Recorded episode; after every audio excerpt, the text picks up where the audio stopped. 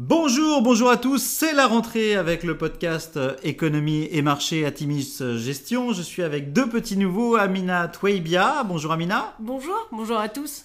Et avec Antoine Gazorowski. Bonjour Antoine. Bonjour à tous. Alors, petit avertissement, les performances passées ne préjugent pas des performances futures, donc bien lire les documents de référence des fonds avant d'investir. Et puis, nous allons citer un certain nombre de valeurs. Il ne s'agit pas d'une recommandation à l'achat, mais juste d'une illustration de notre propos. Alors cette semaine, nous avons titré Le bull market traverse les scandales. C'est vrai que la semaine dernière, Donald Trump a encore occupé la une de l'actualité. Paul Manafort, son ex-directeur de campagne, en effet été jugé coupable de fraude fiscale et bancaire, tandis que son ex-avocat, Michael Cohen, plaidait coupable devant un tribunal fédéral de New York. Si jamais j'étais destitué, je pense que les marchés s'effondreraient. Je crois que tout le monde deviendrait très pauvre, a ensuite déclaré le président américain dans une interview TV. Eh bien, les investisseurs ont été assez peu émus par ces bourrasques politiques. Le SP500 a réatteint ses plus hauts de janvier 2018 et signé le record du plus long cycle de hausse sans crack, et ce depuis mars 2009. Donald Trump a par ailleurs de nouveau critiqué la hausse des taux engagés par la Fed. Le dollar en pâtit avec un euro-dollar à 1,1621, niveau de début août 2016, avant la crise turque de cet été. Lors du symposium économique annuel de Jackson Hole, en l'absence cette année des gouverneurs de la BCE et de la BOJ, le président de la Fed, Jerome Powell, a réitéré sa confiance dans la solidité de l'économie américaine et jugé qu'un rythme graduel de hausse des taux directeurs était approprié. Le grand téton, la montagne qui surplombe euh, Jackson Hole, aura encore accouché d'une souris et c'est tous les ans pareil. Finalement, on attend beaucoup de ce symposium et il en ressort en général très peu. Par ailleurs, sur le fond de la guerre commerciale entre les USA et le reste du monde, la rencontre de deux jours entre émissaires chinois et américains n'a pas donné de résultat. Sur la semaine, le CAC 40 progresse de 1,39% et de 2,26% depuis début, début 2018. Le SP500 progresse de 0,9% en battant son niveau record non atteint depuis le 26 janvier dernier et le Nasdaq progresse de 1,7%. Alors Amina, euh, pour ce qui est des valeurs euh, Better Life, euh, d'Atimis Better Life, on a eu de bonnes nouvelles cette semaine. Eh oui, de belles publications pour notre fonds Atimis Better Life qui a soufflé fin juillet sa première bougie.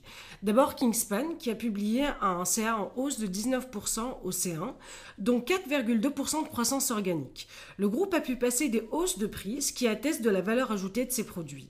Par ailleurs, nous avons Rockwool qui a également annoncé une croissance de 16,19% au premier semestre de 2018 avec du dynamisme dans toutes les régions et particulièrement en Europe. La marge des bits passe de 9,8% à 12,7%.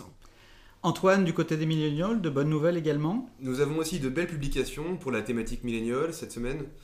Target euh, affiche une croissance au plus haut depuis 13 ans, avec 6,5% de croissance des ventes. Target est véritablement en phase d'accélération. Les chiffres de vente digitales sont solides avec une croissance en accélération à 41%. Pourtant, le CEO reste ferme sur sa volonté de garder comme priorité l'expérience client en magasin. En Chine, le trimestre d'Alibaba reste très dynamique avec un chiffre d'affaires en hausse de 61%. L'impact Forex et les plus faibles revenus d'un Financial pèsent sur les EPS à 8,04 yuan contre 8,15 yuan attendus. Nous notons que le cloud est en croissance de 93% et que le secteur média bondit de 46% il faut savoir que sur VMware, les attentes des, analystes euh, ont été dépassées. La croissance des ventes est de 13% à 2,17 milliards de dollars de chiffre d'affaires contre 2,15 anticipés. Eh bien en conclusion, en cette période de fin de publication, le politique reprend la une de l'actualité, ce euh, de façon selon nous bien peu constructive. Nos choix de location sont simples et obéissent à une volonté de traverser cette période d'incertitude avec une configuration tout terrain des obligations courtes et de bonne qualité, et puis priorité aux grandes valeurs de croissance. Les stratégistes aborderont cette rentrée en palabrant sur le thème de l'improbabilité de la hausse de marché déjà bien appréciée et d'un crack en devenir du fait des grands déséquilibres mondiaux.